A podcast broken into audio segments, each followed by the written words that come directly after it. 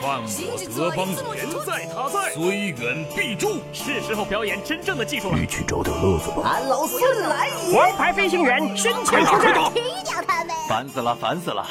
我的观点是：资讯万里挑一，科技择优而用。欢迎收听今天的科技大乱斗。好戏开场了。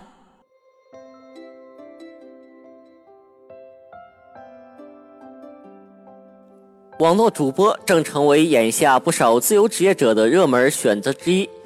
主播们平均每天直播时长只有二点六个小时，但直播前布置场景、调试设备等准备工作至少要花去二点三个小时，还有零点八小时的化妆、二点二小时的学习、二点四小时的粉丝互动，算下来一天至少要工作十个小时。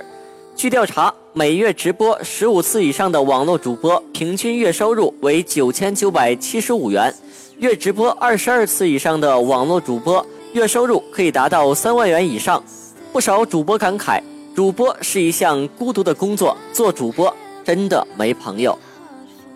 今天下午，小米正式发布了旗下的新品网络音箱。小米网络音箱汇聚了目前十大主流音频服务内容。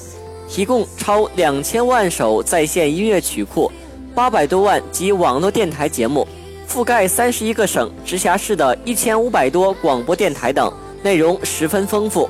小米网络音箱内置了两个二点五英寸重低音扬声器，以及两个二十星球顶高音扬声器。价格方面，其官方定价三百九十九元，将于十一月二十五日在小米之家、小米商城。和天猫商城同步开售。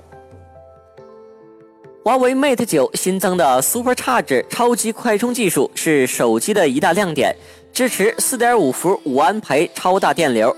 在发布会上，余承东表示，Super Charge 具备智能适配、快速高效、持续低温、多重安全四大特点，比上一代 Mate 八 Fast Charge 快百分之五十，比 iPhone 7 Plus 快百分之四百。前三十分钟充电可以达到百分之五十八，在充电过程中根据电池电压需求，在充电过程中智能协调充电器输出最匹配的电压给电池，避免手机内部再次变压带来不必要的效率损耗。